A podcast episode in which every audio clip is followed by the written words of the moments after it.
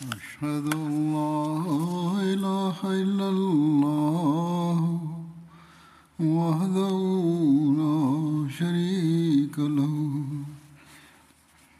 وأشهد أن محمدا عبده ورسوله. أما بعد فأعوذ بالله من الشيطان الرجيم. بسم الله الرحمن الرحيم. الحمد لله رب العالمين. الرحمن الرحيم. مالك يوم الدين. إياك نعبد وإياك نستعين.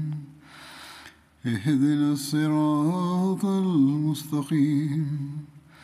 صراط الذين أنعمت عليهم. غير المغضوب عليهم ولا الضالين.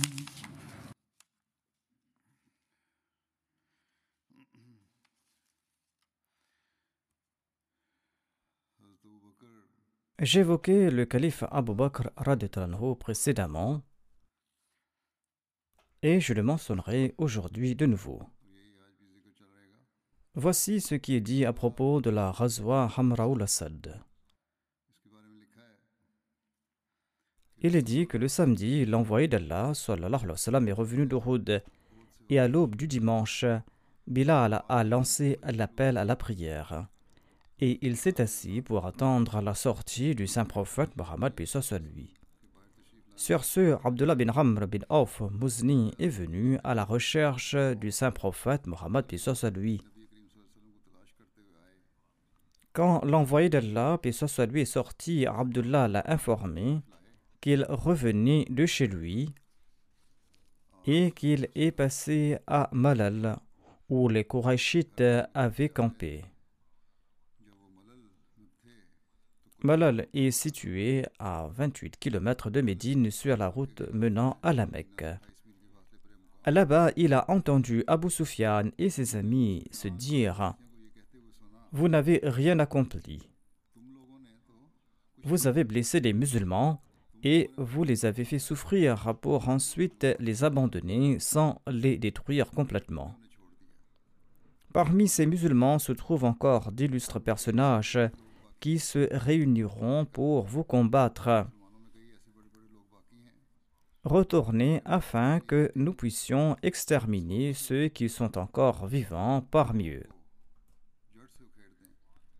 Safwan bin Umayya était présent parmi les mécréants, et il les a retenus, et il leur a dit Ô mon peuple, n'agissez pas de la sorte ces gens se sont battus, et j'ai peur que ceux des leurs qui n'avaient pas pris part à la bataille participeront au combat contre vous. Retournez chez vous, car vous avez remporté la victoire. Et si vous partez livrer bataille, eh bien j'ai peur que vous ne soyez vaincus. Sur ce, le saint prophète Mohammed lui a convoqué Abu Bakr et Omar et il leur a parlé de l'information rapportée par ce compagnon Muzni. Tous deux ont déclaré Ô envoyé d'Allah, poursuivons l'ennemi afin qu'il n'attaque pas nos enfants. Après ces prières du matin, le saint prophète Mohammed lui a invité les fidèles et il a dit à Bilal d'annoncer que l'envoyé d'Allah vous ordonne de poursuivre l'ennemi. Seuls partiront ceux qui avaient pris part à la bataille d'Uhud la veille.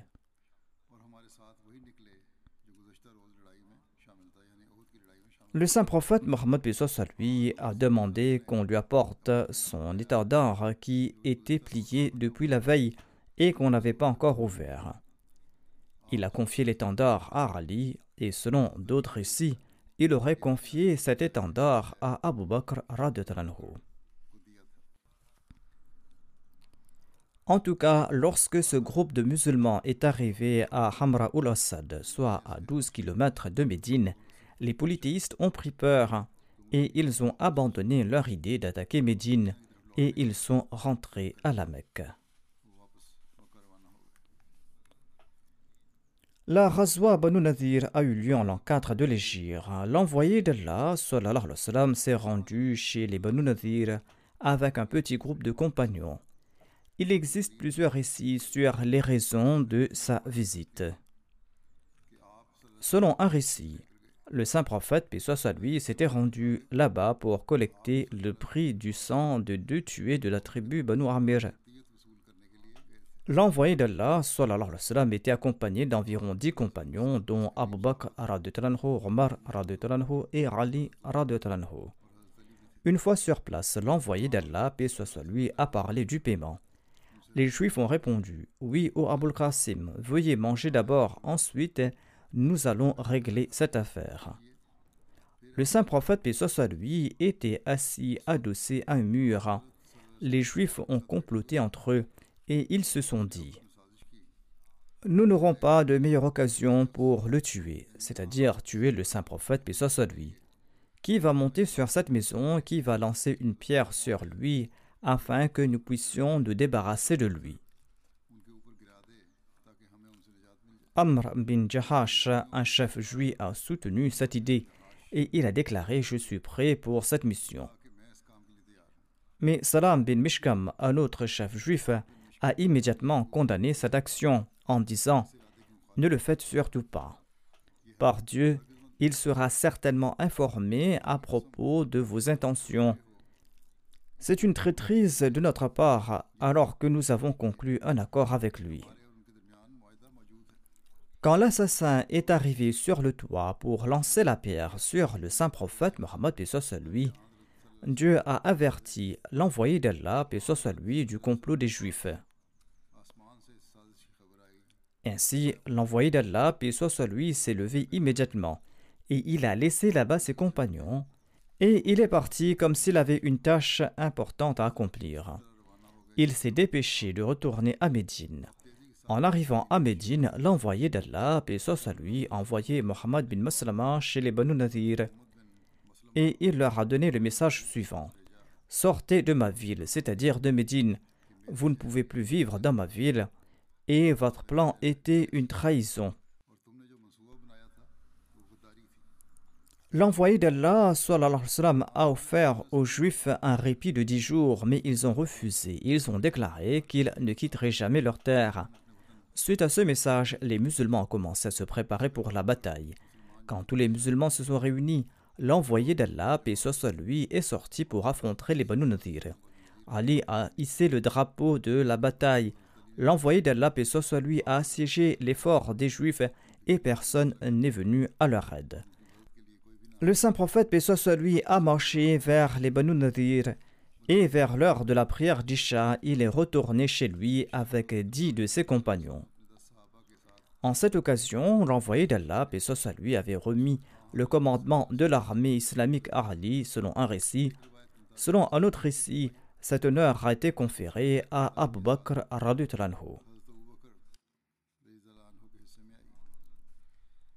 L'envoyé d'Allah, paix soit lui, les a durement assiégés, et Allah a suscité la peur des musulmans dans les cœurs des juifs. Finalement, ils ont demandé au messager d'Allah, paix soit lui, de les autoriser à s'exiler, à condition qu'ils soient autorisés à transporter toutes les marchandises pouvant être chargées sur des chameaux, à l'exception de leurs armes. Le saint prophète, paix soit lui, a accepté leurs conditions et leurs requêtes. Selon un récit, il les a assiégés pendant quinze jours. D'autres récits présentent une différence dans le nombre de jours. Avec la permission des Ansar, l'envoyé d'Allah, paix soit a distribué tout le butin pris des Banu Nadir parmi les émigrants de la Mecque. Abu Bakr a déclaré par la suite aux communautés des Ansar qu'Allah vous accorde la meilleure des récompenses. La Razwa Badr al-Mawrid a eu lieu en l'an 4 de l'Égypte. Voici la raison de cette expédition.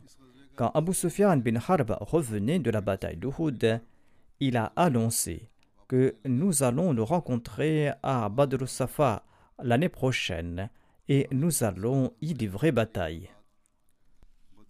L'envoyé d'Allah, puis soit lui, a dit à Omar Farouk Réponds-lui, oui, Inch'Allah, nous allons nous rencontrer l'année prochaine. Sur ce, ils se sont séparés, les Korachites sont rentrés et ils ont parlé à leur peuple à propos de cette promesse. Badr est un puits bien connu entre la Mecque et Médine. Ce puits est situé entre la vallée de Safra et Jara. Badr est situé à une distance de 150 km au sud-ouest de Médine.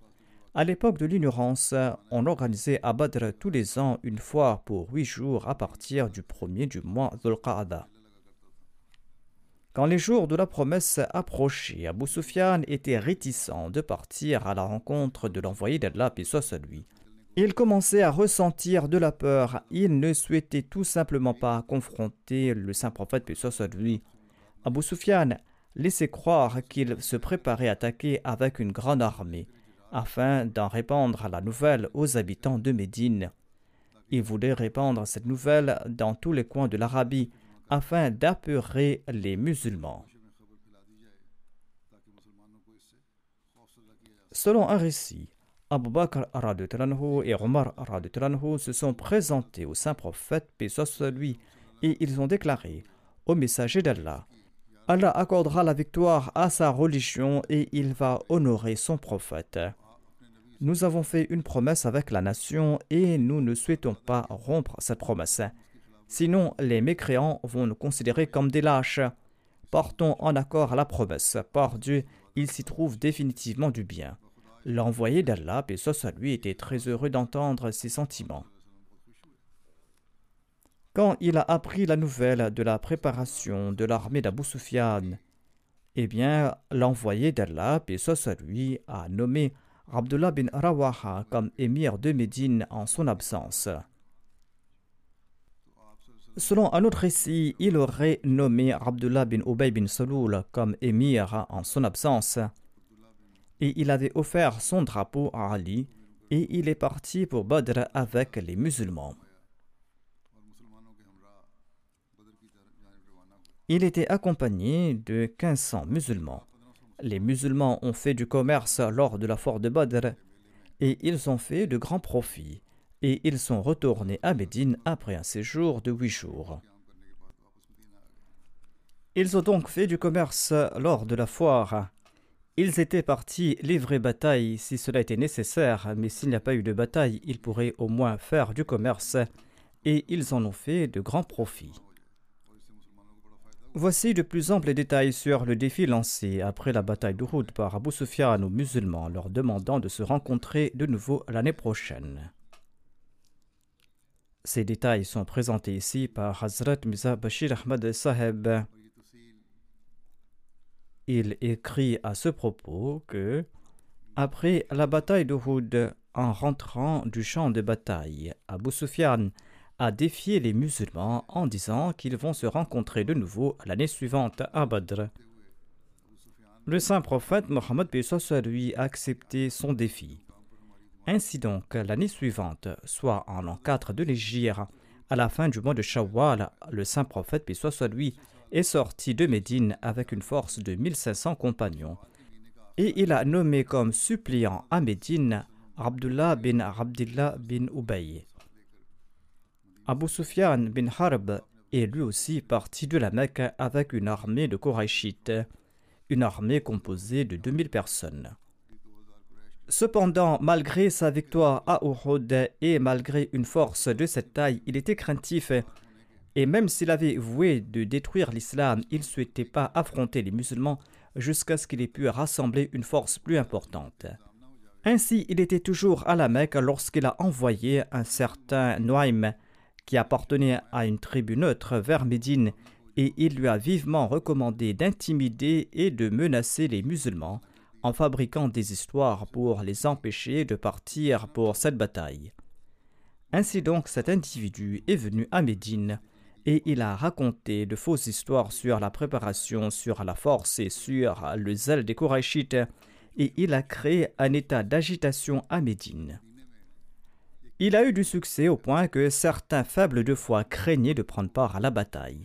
Cependant, le saint prophète, paix lui, avait encouragé les musulmans à sortir. Et dans son discours, il a déclaré Nous avons déjà accepté le défi des koufars et nous avons promis d'être présents à cette occasion. Par conséquent, nous ne pouvons pas revenir en arrière. Et même si je dois partir tout seul, j'irai et je vais combattre tout seul l'ennemi.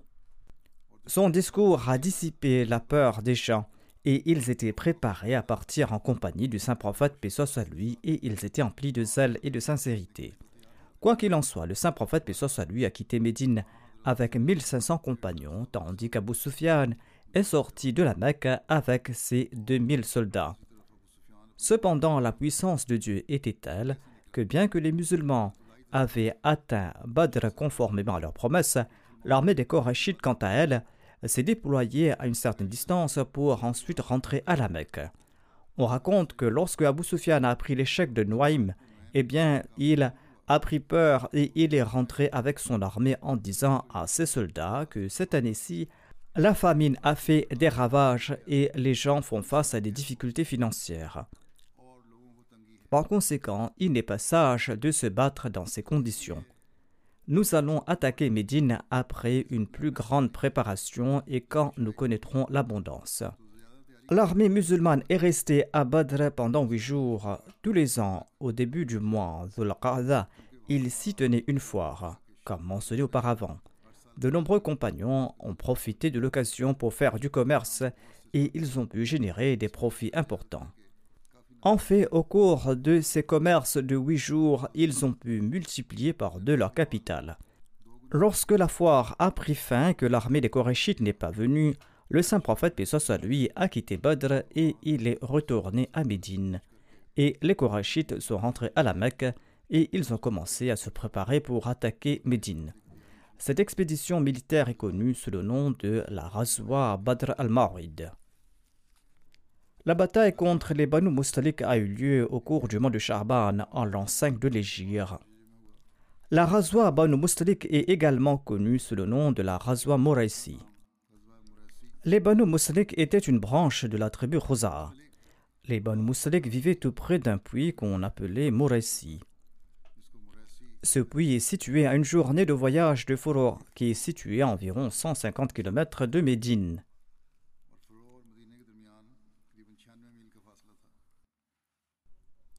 Selon Alama ibn Ishaq, la bataille contre les Banu Mustalik a eu lieu en l'an 6 de l'Égypte.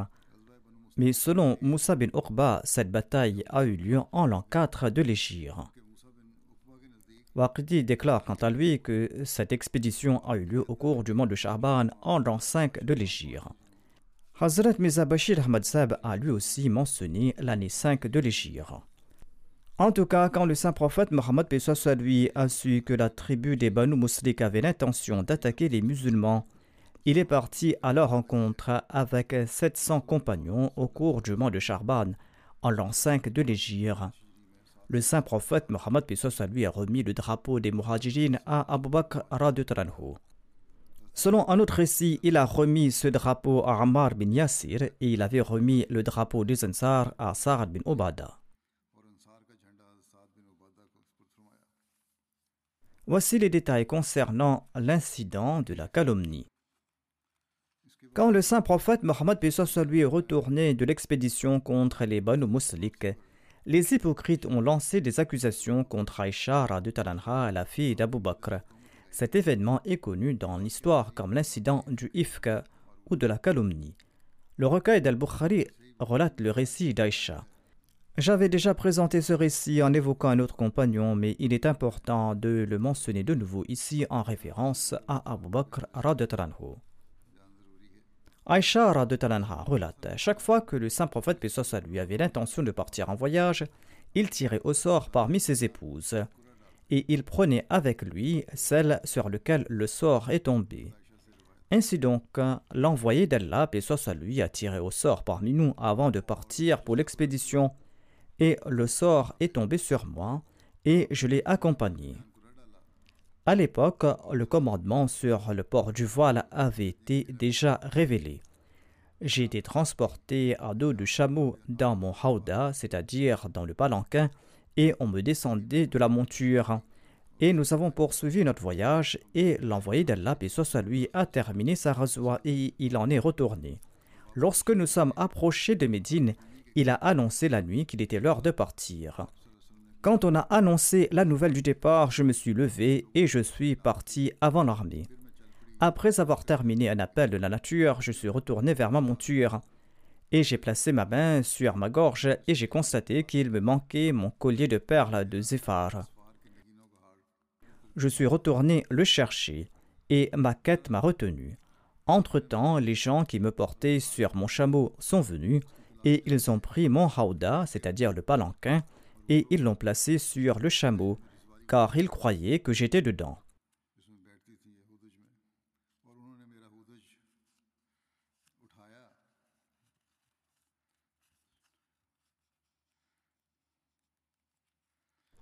À l'époque, les femmes étaient légères. Elles ne grossissaient pas et la chair ne couvrait pas leur corps en abondance, car elles ne mangeaient que très peu de nourriture et les chameliers ont ignoré la légèreté du hauda tout en le portant. Et à cette époque, j'étais encore une jeune fille. Ainsi donc, ils ont fait avancer le chameau et ils sont partis avec lui. J'ai retrouvé mon collier après le départ de l'armée. Ensuite, je suis retourné à leur emplacement pour ne trouver personne et j'ai décidé de rebrousser chemin à l'endroit où j'étais campé, pensant qu'ils ne me trouveront pas et qu'ils reviendront me chercher. Tout assise là-bas, je me suis assoupi et je me suis endormi. Safwan bin Mortal Al-Zakwani était derrière l'armée. Il est arrivé dans mon camp dans la matinée, il a vu la silhouette d'une personne endormie et il m'a reconnu étant donné qu'il m'avait vu avant la révélation du commandement sur le port du voile. Je me suis réveillé quand il a récité Inna Lillah. Il a fait s'asseoir son chameau et je suis monté dessus. Et il a pris les rênes et nous sommes partis. Et nous avons rejoint l'armée quand elle était arrêtée pour une pause à la mi-journée. Suite à l'événement, certains ont été voués à la destruction. Abdullah bin Ubay bin Saloul était l'auteur de cette calomnie. Après notre retour à Médine, je suis tombé malade pendant un mois et les gens répandaient la calomnie. Mais j'avais un doute car durant ma maladie, le messager d'Allah ne faisait pas montre de la même gentillesse que celle qu'il montrait quand je souffrais généralement. Le messager d'Allah entrait, saluait et demandait Comment vas-tu? J'ignorais tout de cette calomnie. Je n'ai découvert la calomnie que lorsque je suis sorti après ma convalescence. Je suis parti avec Oumé Mista à Al-Manassi, où nous avions l'habitude de répondre à l'appel de la nature. Nous ne sortions que la nuit, et c'était avant que nous ayons des toilettes tout près de nos maisons. À l'instar des Arabes du passé, nous partions loin de nos maisons en plein air pour nous soulager.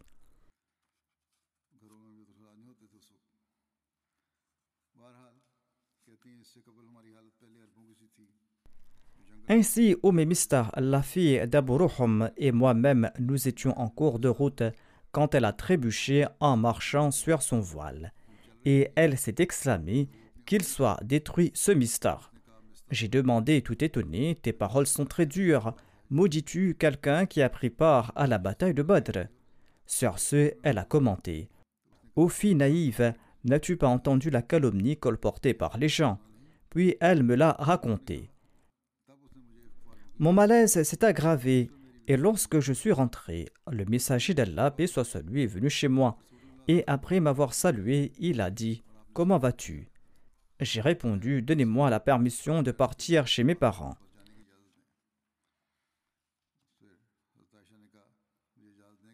Je voulais être sûr de la nouvelle par leur intermédiaire.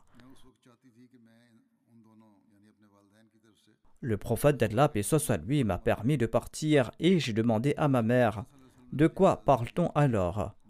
Ma mère m'a répondu Ô oh, ma fille, ne t'inquiète pas. Par Allah, toute femme charmante et aimée de son mari et qui a des coépouses est calomniée.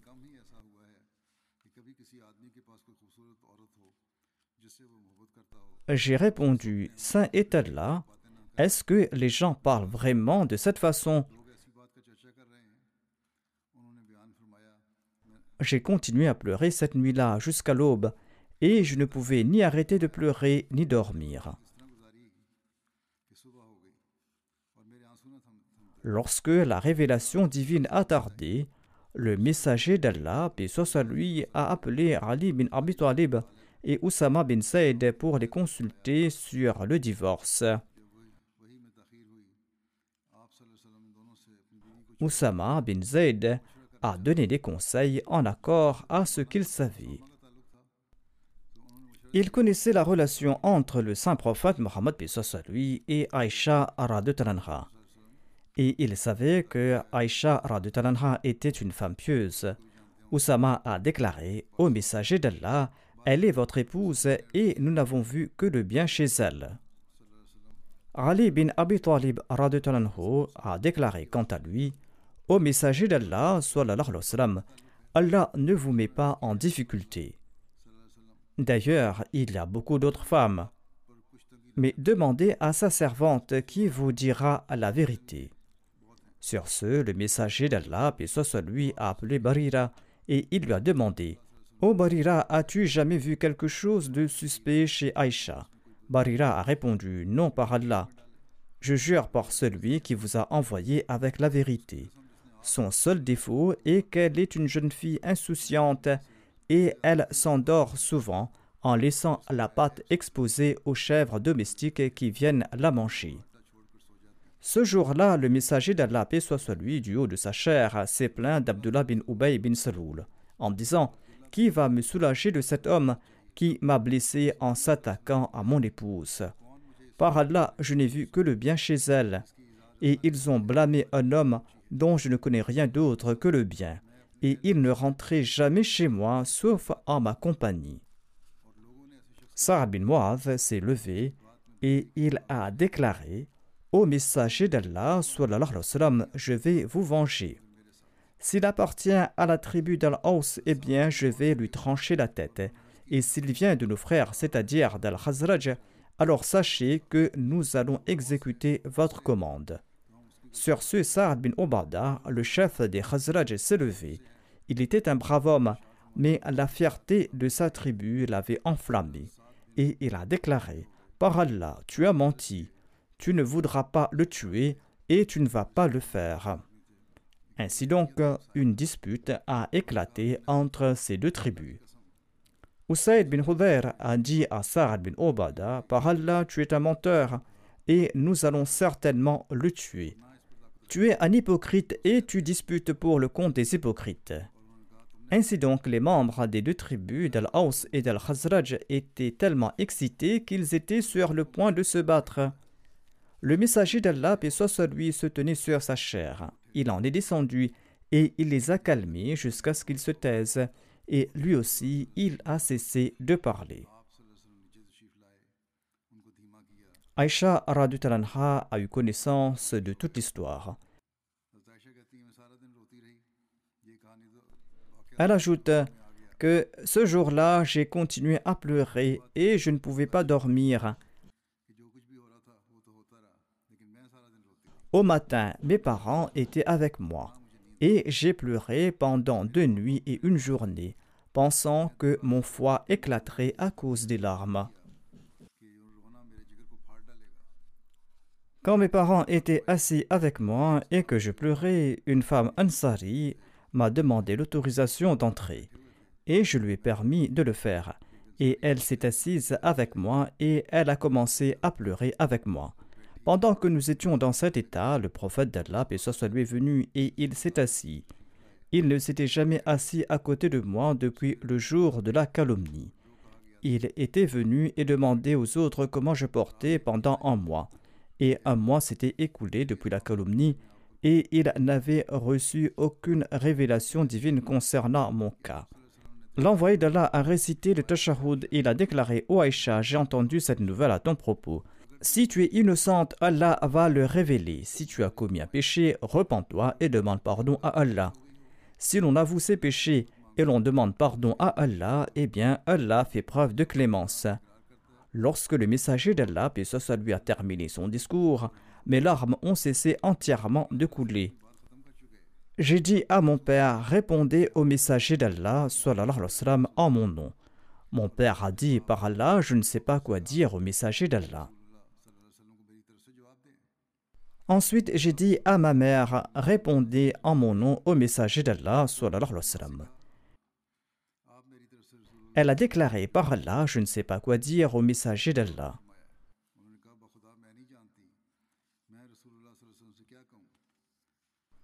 Malgré ma jeunesse et mon ignorance du Saint-Coran, j'ai déclaré Par Allah, je sais que vous avez entendu des propos diffamatoires, des propos qui sont implantés dans vos esprits, et vous croyez que c'est vrai? Si je vous dis que je suis innocente, eh bien vous ne me croirez pas. Allah sait que je suis innocente. Il y a eu tant de rumeurs à ce sujet qu'on ne me croirait pas. Et si j'avoue être coupable, vous me croirez sûrement, tandis qu'Allah sait très bien que je suis innocente. Par Allah, mon cas ressemble à celui du père de Joseph qui a dit au frère de Joseph. Il avait déclaré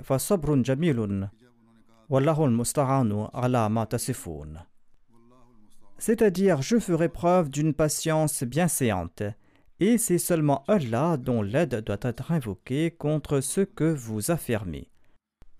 Aïcha a déclaré Je suis retourné dans mon lit et j'ai espéré qu'Allah va dévoiler mon innocence. Mais par Allah, je n'ai jamais cru qu'Allah va révéler des versets à mon propos, car je me considérais trop indigne pour être mentionné dans le Saint-Coran. Je pensais que le messager d'Allah, paix soit lui, va voir un songe dans lequel Allah va prouver mon innocence. Or, par Allah, avant que le messager d'Allah, paix soit lui, n'ait quitté son siège, et avant que les membres de la famille ne soient partis, il a reçu une révélation. Lorsqu'il recevait des révélations, il passait dans un état très pénible. La sueur coulait de son corps comme des perles, même par un jour d'hiver.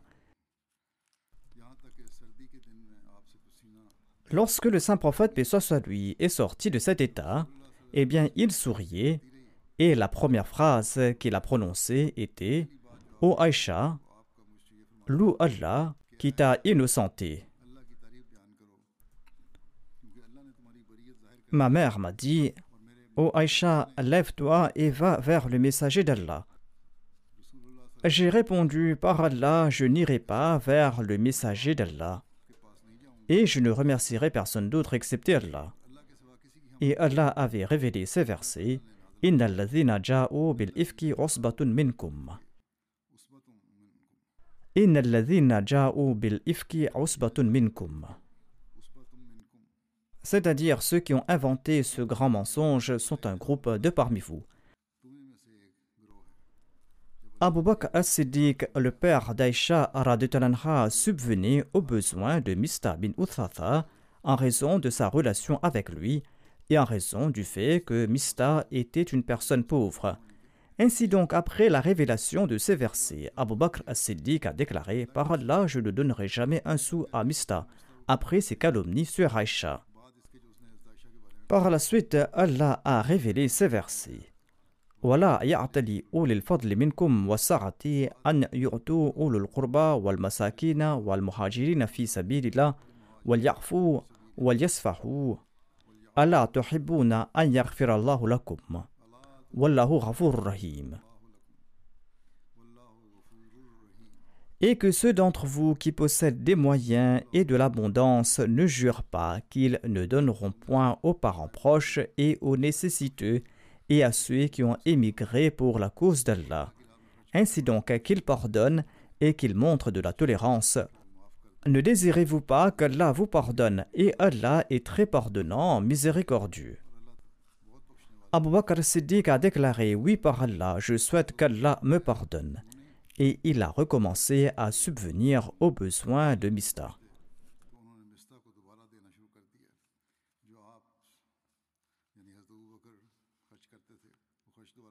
Aïcha ajoute à ce propos Le messager d'Allah, paix soit lui, a également interrogé Zainab bint Jahash sur mon cas. Il lui a demandé Que sais-tu à propos d'Aïcha Elle a répondu Ô messager d'Allah, je m'abstiens de dire ce que je n'ai pas entendu ou ce que je n'ai pas vu. Aïcha est chaste selon moi.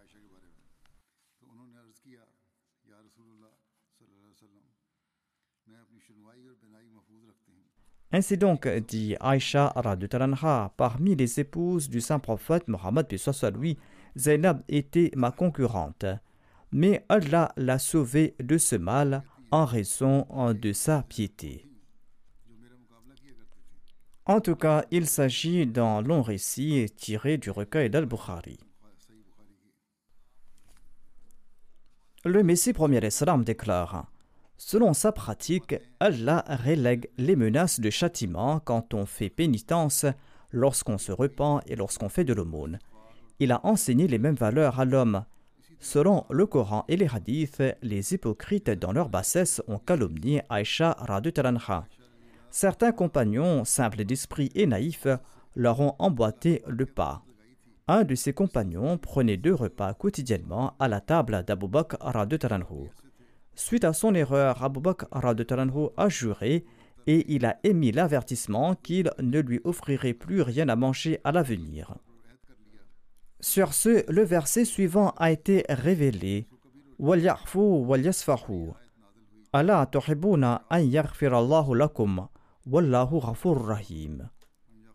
Et qu'il pardonne et qu'il montre de la tolérance. Ne désirez-vous pas qu'Allah vous pardonne? Et Allah est très pardonnant et miséricordieux. Sur ce, Abu Bakr a brisé cette promesse et il lui a offert un repas comme à l'accoutumée. Annuler une menace qu'on a formulée fait partie des excellences morales de l'islam. Par exemple, si l'on a promis de frapper 50 fois son domestique, lui pardonner suite à son repentir fait partie de la sunna de l'islam. Ce sera là une manière de copier les qualités d'Allah. Cependant, l'on ne peut pas briser sa promesse parce qu'on aura des comptes à rendre à ce propos. Mais cela n'est pas le cas pour une menace. Reste à définir ce qu'est une promesse, c'est-à-dire la warda, et une menace, c'est-à-dire al-warid. C'est un thème que j'ai déjà abordé dans le passé. J'évoque à présent la bataille d'Al-Hazab qui a lieu au cours du mois de Shawwal en l'an 5 de l'Égypte. Il s'agit de la troisième grande bataille entre les Korachites de la Mecque et les musulmans. On nomme aussi cette razwa la razwa de Khandak, c'est-à-dire la bataille du fossé. Cette bataille a eu lieu au cours du mois de Shawwal en l'an 5 de l'Égypte. Étant donné que les Korachites, les Juifs de Khaybar et de nombreux groupes avaient marché sur Médine, le Saint-Coran donne le nom de l'Ahzab à cette bataille, c'est-à-dire la Razwa de l'Ahzab. Lorsque le saint prophète, paix lui, a exilé la tribu juive des Banu Nadir, ils se sont réfugiés à Khaybar. Certains de leurs nobles et de leurs dignitaires sont partis à la Mecque où ils ont rallié les Korachites et les ont persuadés à affronter le saint prophète Mohammed lui. Et ils ont conclu un accord avec les Korachites et ils se sont convenus qu'ils vont livrer bataille contre les musulmans. Et ils ont fixé une date à ce propos. Les gens des Banu Nadir ont quitté les Korachites pour se rendre chez les tribus Radfan et Sulaim et ils ont conclu un accord similaire avec eux et ils les ont quittés par la suite. Les Korachites étaient prêts et ils ont rassemblé différentes tribus et les Arabes qui étaient leurs alliés. Ils étaient en tout 4000. Abu Sufyan bin Harb était leur chef en cours de route. Les membres des autres tribus les ont rejoints. Ainsi, le nombre total de cette armée était de 10 000 soldats. Lorsque le prophète d'Allah a reçu la nouvelle de leur départ de la Mecque, il a convoqué ses compagnons et il les a informés à propos de l'ennemi et il les a consultés à ce propos. Sur ce, Salman le Persan a suggéré de creuser un fossé, et son opinion a plu aux musulmans. À l'époque du saint prophète, paix le côté nord de Médine était ouvert, et sur les trois autres côtés, il y avait des résidences et des oasis à travers lesquelles l'ennemi ne pourrait pas passer. Ainsi, la décision a été prise de creuser le fossé sur la partie ouverte. Le prophète d'Allah, paix soit lui, a commencé à creuser la tranchée avec 3000 musulmans il creusait la tranchée avec les autres musulmans pour les encourager. Et cette tranchée a été creusée en six jours. La longueur de cette tranchée était d'environ 5 km et demi. Abu Bakr est resté avec l'envoyé d'Allah, paix soit lui.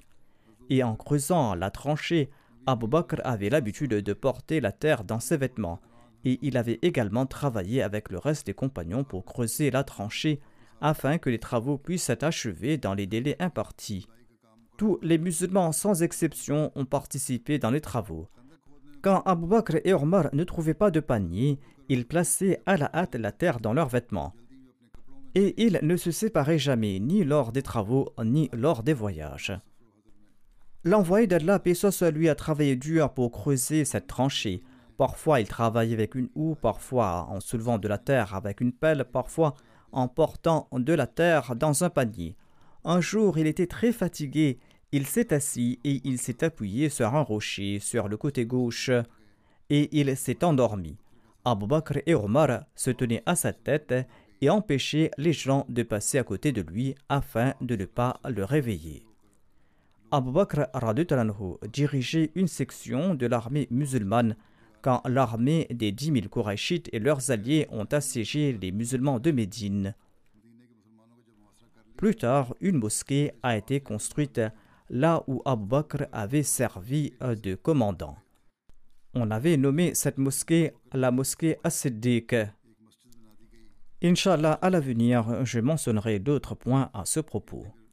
Je voudrais à présent mentionner quelques personnes qui sont décédées récemment. La première personne se nomme Barika Begum Sahiba. Elle était l'épouse de Mukhtar Gondal Sahib. Elle est décédée le 11 janvier dernier à l'âge de 93 ans. Elle était la belle-fille de Chaudhry Rula Mohammad Gondal Sahib, un compagnon du Messie premier l'Islam. Elle servait la Jamaat avec un grand enthousiasme. Elle a servi également de Sadr Lajina de son village. C'était une femme très pieuse et sincère qui se consacrait aux jeunes et à la prière. Elle avait enseigné le Saint-Coran aux enfants et aux adultes de tous âges. Elle était moussia. Elle laisse derrière elle cinq fils et trois filles. Son fils Iftikhar Ahmad Gondol est un missionnaire qui sert en Sierra Leone. La défunte était également la grand-mère d'un autre missionnaire qui se nomme Fouad Ahmad Saheb. En outre, il y a d'autres missionnaires parmi ses petits-enfants qu'Allah accorde son pardon et sa miséricorde à la défunte et qu'il accepte ses prières en faveur de ses descendants. Le deuxième défunt se nomme Mir Abdul Wahid Sahib. Il est décédé dans la nuit du 12 au 13 janvier dernier. Inna wa inna ilayhi raji'un. Il avait 58 ans. L'Ahmadiyya a été introduit dans sa famille par l'intermédiaire de son arrière-grand-père qui se nommait Mir Ahmadin Saheb. Il avait accepté l'Ahmadiyya en 1911 à l'époque du premier calife. Il était le seul Ahmadi de sa famille. Cheikh al-Labarch de Banou était le grand-père maternel du défunt et c'était lui qui avait introduit l'Ahmadiyya dans la famille de sa mère. Le grand-père d'Abdul Wahid Saeb, le défunt se nommait Abdul Karim Saeb. Il aimait prêcher et c'est pourquoi son grand-père était connu sous le nom de Molvi Abdul Karim à Peshawar. Il faisait beaucoup d'études personnelles et il possédait sa propre bibliothèque. En 1974, la délégation Ahmadi s'est présentée à l'Assemblée nationale du Pakistan sous la direction du troisième calife. On avait besoin de quelques livres rares qu'on n'a trouvés que dans sa bibliothèque. Ceci a été rapporté par son beau-frère. Le 9 septembre 2020, une plainte a été déposée contre la famille du défunt, M. Abdul Wahid Seb, en vertu de l'article 295c. Il a été accusé faussement de blasphème. Et les mollahs et le public ont encerclé sa maison, mais la police a réussi à le faire sortir avec les membres de sa famille et ils ont été emportés à Rawalpindi. Mais quelques jours plus tard, la police a fait une descente chez le défunt à Rawalpindi et ils ont arrêté son fils Abdul Majid. Allah a béni M. Mir Abdul avec deux fils et une fille. Abdul Majid Seb, un de ses fils que je viens de mentionner, a été arrêté et il est en prison pour la cause d'Allah. Il était toujours en prison quand son père est décédé et il n'a pas pu participer aux funérailles de son père qu'Allah accorde son pardon aux défunts et qu'il accorde patience et persévérance aux membres de sa famille. son fils qui est incarcéré à environ 20 ans. Qu'Allah fasse qu'il soit libéré au plus vite.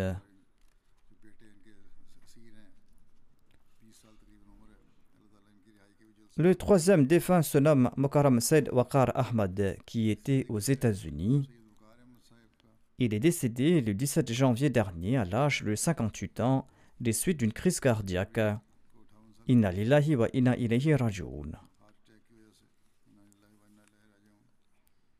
L'épouse du défunt est la fille de la petite fille maternelle de Hazrat Mirza Bashir Ahmad Saeb.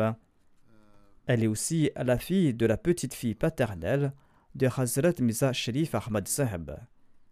Ainsi donc, l'épouse du défunt appartient à la famille du Messie premier l'Islam.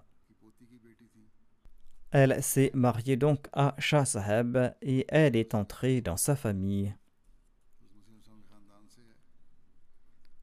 Shazia Khan, donc l'épouse du défunt, déclare le quatrième calife m'avait demandé de prier pour mon mariage. Ensuite, après mes supplications, j'ai accepté la proposition de mariage et le quatrième calife a donné son aval pour ce mariage. Autrement dit, c'était le quatrième calife qui avait arrangé ce mariage.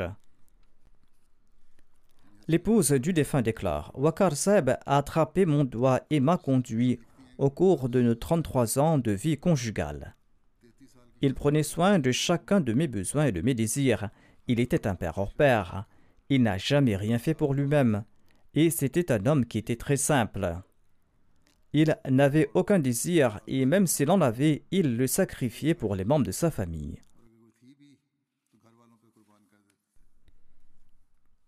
Elle déclare Le plus beau jour pour moi était lorsqu'il a fièrement dit à quelqu'un que Lorsque je me rends à la mosquée, je répète mon vœu.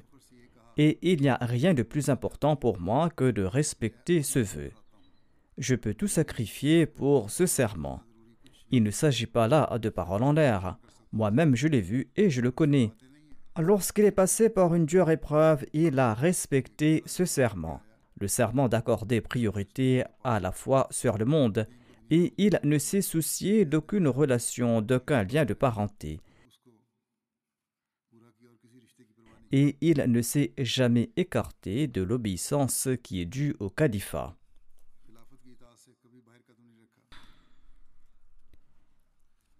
Son épouse déclare Il faisait preuve d'obéissance même en ce qu'il n'avait pas compris, en disant que notre travail est d'obéir. Il était très reconnaissant et il m'encourageait aussi à faire preuve de gratitude, et il n'a jamais manqué de faire des sacrifices financiers. Aziz Saïd Adil Ahmad et son fils. Il sert maintenant comme missionnaire. Il a eu son diplôme de Shahed de la Jamia Ahmadiyya du Canada. Il déclare par la grâce d'Allah, mon père était une personne simple et sincère. Il ne s'est jamais soucié de sa personne. Il se souciait uniquement des besoins de notre mère et de ses enfants. Il n'achetait rien de bon pour sa personne. Il fallait souvent lui rappeler de dépenser également sur sa personne et il avait un grand respect pour les missionnaires et pour la Nizam et. Mahmoud Ahmad Khan Sahib est son beau-père. Il est aussi le petit-fils maternel de Hazrat Mirza Bashir Ahmad Sahib et il est le petit-fils paternel de Hazrat Nawab Mubaraka Begum Sahiba. Le beau-père du défunt écrit que Waqar, c'est-à-dire son gendre, il dit que Waqar était un homme très gentil et hospitalier et il ne s'était jamais mis en colère. Peu importe le nombre d'invités, quoi qu'il arrive, il était toujours calme. Au début, je me souviens qu'il avait l'habitude de taquiner son fils Ardil en raison de son insouciance. Mais lorsque Ardil a dédié sa vie, il a complètement changé et il a fait preuve de dignité. Et par la suite, cet enfant était le plus proche du défunt et le défunt faisait montre d'un grand respect à son égard et il l'honorait.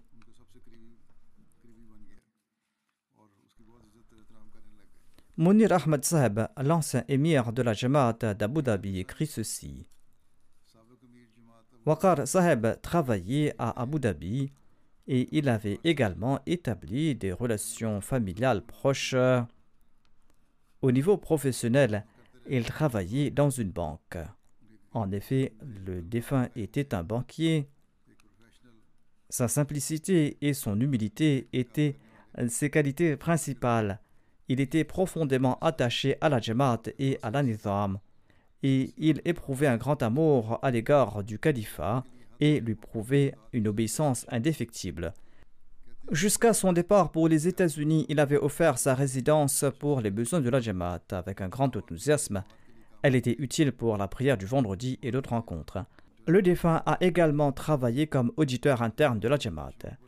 Said Hashim Akbar a écrit quant à lui J'ai travaillé avec le défunt et je l'ai toujours trouvé sociable et dévoué au service de l'humanité. Qu'Allah lui accorde son pardon et sa miséricorde, qu'il permette à ses enfants de perpétuer ses bonnes œuvres et qu'il accepte ses prières en faveur de ses enfants. Après les prières de Juma et d'Asr, je vais diriger la prière funéraire de toutes ces personnes, Inshallah.